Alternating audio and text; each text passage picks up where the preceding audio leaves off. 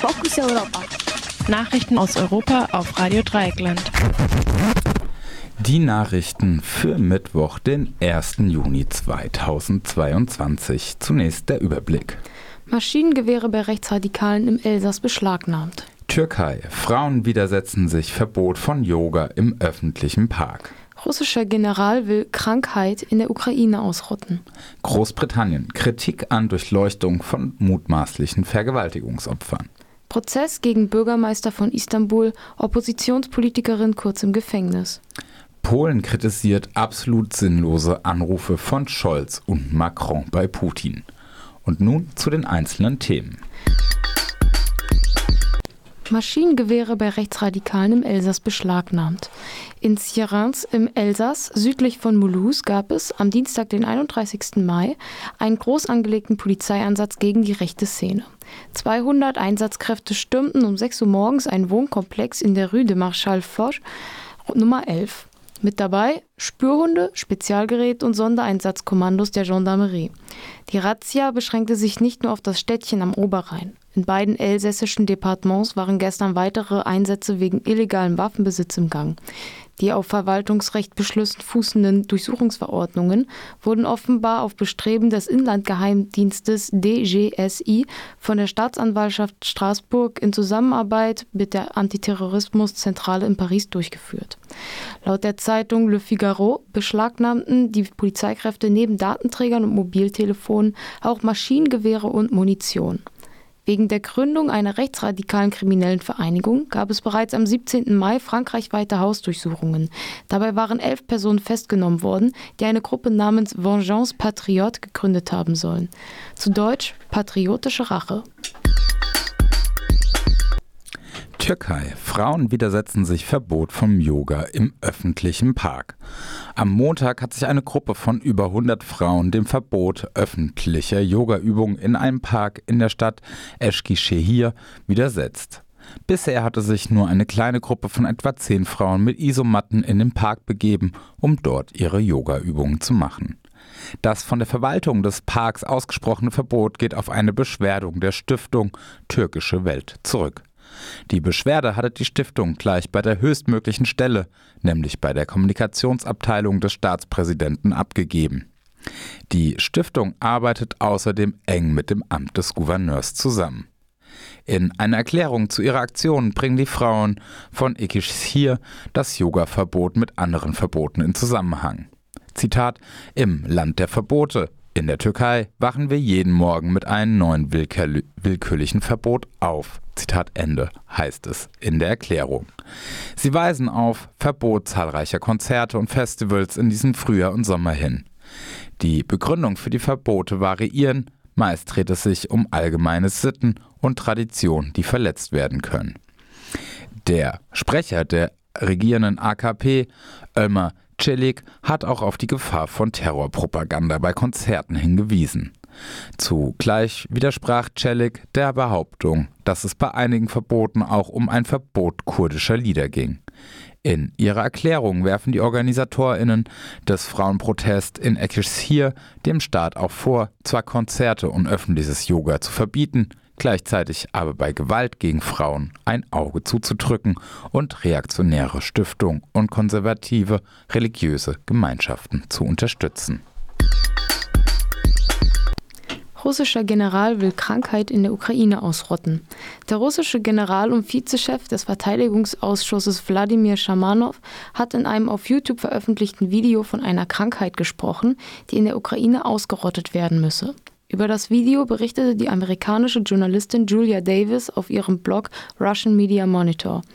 Das Video ist unter anderem mit Kampfszenen, bedrohlicher Musik und Aufnahmen von einer Faschodemo angereichert. Ein russischsprachiger Kollege hat das Interview für uns übersetzt. Darin heißt es über die Ukraine, man sollte sich nicht beruhigend einreden, diese Schallplatte ist für lange.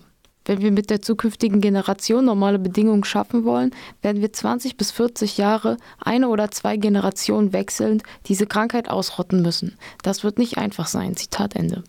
Begründet wird dies mit dem Narrativ, dass den ukrainischen Widerstand mit dem Nationalsozialismus gleichsetzt.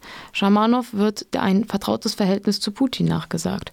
Das Video zeigt, dass man sich in der russischen Führung darauf einrichtet, auch nach einer Eroberung der Ukraine noch auf Widerstand zu treffen und diesen auch langfristig zu unterdrücken.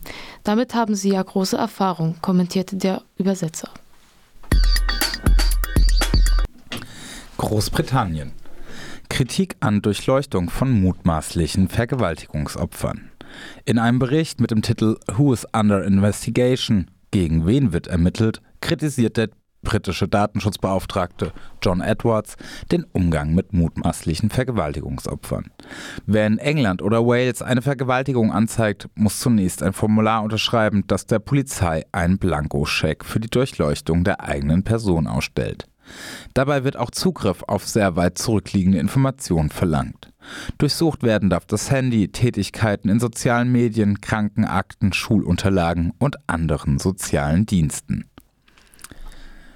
Untersucht wird, anhand, äh, untersucht wird anhand der Schulakten unter anderem, ob das mutmaßliche Opfer vielleicht als Teenager schon einmal gelogen hat. Ohne eine Unterschrift unter die Generaldurchleuchtung des mutmaßlichen Opfers kann es laut Guardian passieren, dass die Polizei, beispielsweise Staatsanwaltschaft, keine Untersuchung der angezeigten Vergewaltigung einleitet. Wahrscheinlich trägt die Durchleuchtung nach einer Anzeige dazu bei, dass sexuelle Übergriffe seltener angezeigt werden. Der Datenschutzbeauftragte weist auf einen Bericht des Innenausschusses des britischen Parlaments hin, der zum Schluss kommt, dass innerhalb eines Jahres 1,8 Prozent aller Menschen zwischen 16 und 74 Jahren in England und Wales sexuellen Übergriffen ausgesetzt waren, wobei auch Versuche mitgezählt wurden.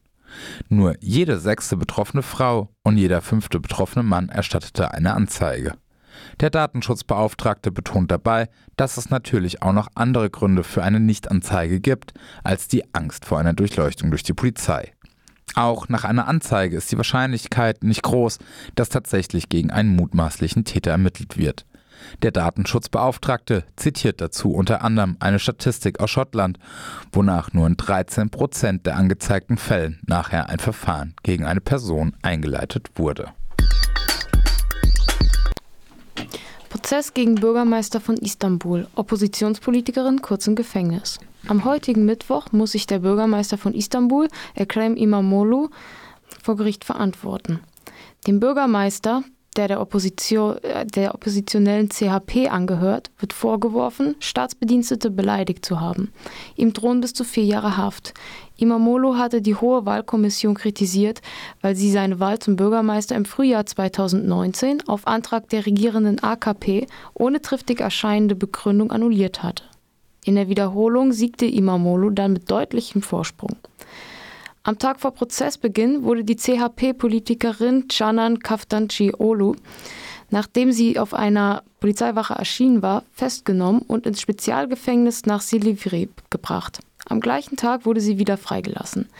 Im Mai war Kaftanci Olu nach zu vier Jahren und elf Monaten Haft verurteilt worden. Außerdem wurde ihr das passive Wahlrecht entzogen. Sie soll unter anderem den Präsidenten Tayyip Erdogan beleidigt haben. Kaftanci Olu gilt als die Architektin unter dem Wahlsieg der CHP in Istanbul. Polen kritisiert absolut sinnlose Anrufe von Scholz und Macron bei Putin. Der polnische Vizeaußenminister Simon Schinowski-Welsiek hat in einer Talkshow in der ARD die häufigen Anrufe des deutschen Bundeskanzler Olaf Scholz und des französischen Präsidenten Emmanuel Macron beim russischen Präsidenten Wladimir Putin kritisiert. Zitat, die halten wir für absolut sinnlos, sagte der polnische Vizeminister. Die Anrufe würden im Gegenteil nur schaden, weil sie Putins Glaubwürdigkeit erhöhten. Scholz hat seine Telefonate unter anderem damit begründet, dass er Putin sagen könne, wie katastrophal die Lage der russischen Armee gerade sei, was dieser von seinen Untergebenen anscheinend nicht erfahre. Aufforderungen zu humanitären Zugeständnissen oder der Freigabe von blockierten Getreide durch Scholz und Macron fanden bei Putin bisher kein Gehör. Neuerdings ruft auch der österreichische Kanzler Karl Nehammer häufig bei Putin an.